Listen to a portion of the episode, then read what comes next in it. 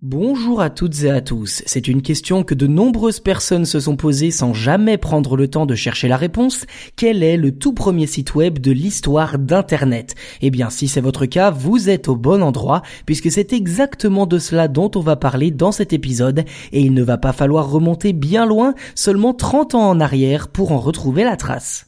Le moins que l'on puisse dire, c'est que la toute première page web présente sur Internet est quelque peu rudimentaire. Un titre en gras reprenant le sigle World Wide Web, puis une succession de liens renvoyant vers d'autres pages thématiques. Plus précisément, le tout premier site Internet du monde a été mis en ligne le 6 août 1991, soit il y a 30 ans par le CERN, l'Organisation européenne pour la recherche nucléaire. Son auteur n'est autre que Tim Berners-Lee, qui est précisément considéré comme l'inventeur du web tel qu'on le connaît. Son objectif était simple, renvoyer les internautes vers un vaste univers de documentation grâce à des liens.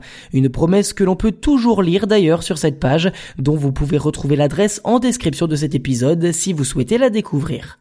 Alors plus précisément, que contient cette page? Eh bien on y trouve notamment tout ce qui est lié à l'historique du projet et des conseils pour utiliser le web et y naviguer. En parallèle, Tim Berners-Lee avait également mis au point un système de gestion de base du web ainsi que le célèbre protocole HTTP, une technologie qui ne fut activée que trois ans plus tard, ce qui explique pourquoi cette page était assez confidentielle à l'époque, tout comme l'utilisation du web qui n'était clairement pas grand public.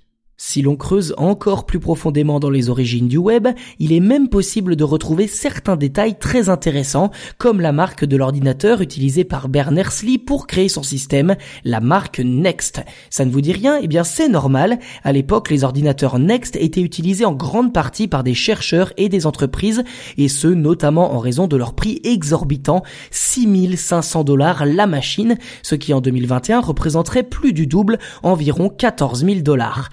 Anecdote intéressante, la marque Next fut fondée en 1988 par un certain Steve Jobs, peu après avoir été poussé à la démission par Apple. Au final, 30 ans après qu'un ordinateur Next ait donné naissance au web, on compte aujourd'hui, et j'ai envie de dire seulement 1,88 milliard de sites web d'après Internet Live Stats. On est d'accord, c'est beaucoup, mais au regard de la vitesse hallucinante des progrès technologiques, on peut également se dire, eh bien finalement, que ce n'est pas si énorme que cela.